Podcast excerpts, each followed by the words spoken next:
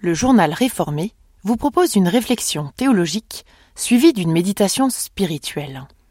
Découvrez aujourd'hui la réflexion de Noriane Rapin, journaliste à RTS Religion et productrice des cultes radiodiffusés.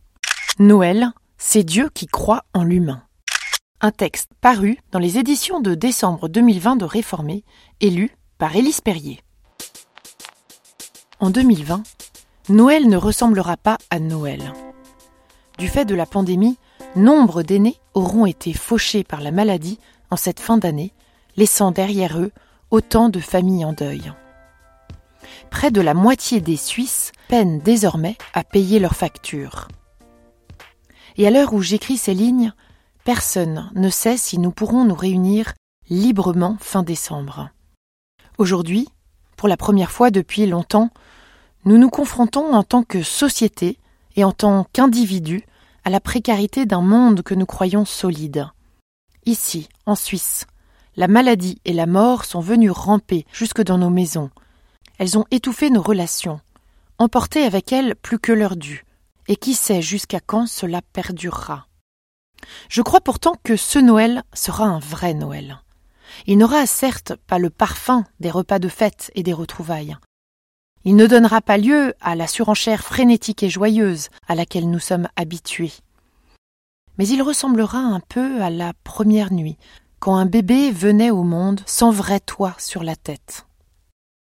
Douter que l'on puisse célébrer Noël dans les conditions actuelles, c'est oublier que la naissance du Christ est marquée du sceau du dénuement et de l'incertitude.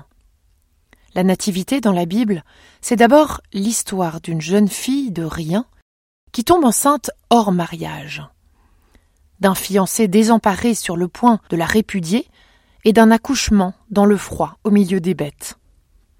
Néanmoins, c'est là que Dieu s'en remet à des bras humains, en la personne d'un nouveau-né. Il épouse les contours de l'existence dans ce qu'elle a de plus concret et de plus fragile. L'incarnation est, pour moi, le mystère le plus incompréhensible du christianisme. Elle implique que Dieu rejoint les humains dans leurs limites pour montrer ce que ces limites ont de digne et d'estimable. L'incarnation ne dit rien du mérite humain, de la ferveur de leur foi ou de la perfection de leur vie. Elle révèle seulement un Dieu qui croit en eux. Cette fin d'année, il sera sans doute difficile d'exiger de nous-mêmes la joie au milieu de l'angoisse et la confiance dans l'incertitude. Malgré tout, la Bible annonce encore cette nouvelle à qui veut l'entendre, obstinément.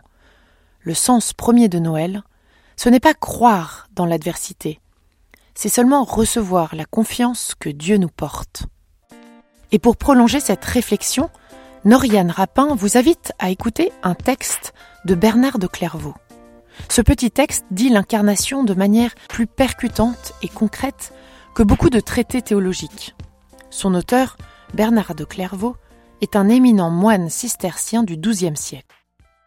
Je jette un regard sur la conception et la naissance du Sauveur, et je me demande si peut-être, au milieu des innombrables nouveautés et merveilles que découvre celui qui regarde toutes choses attentivement, j'apercevrai aussi celles dont me parlent les prophètes.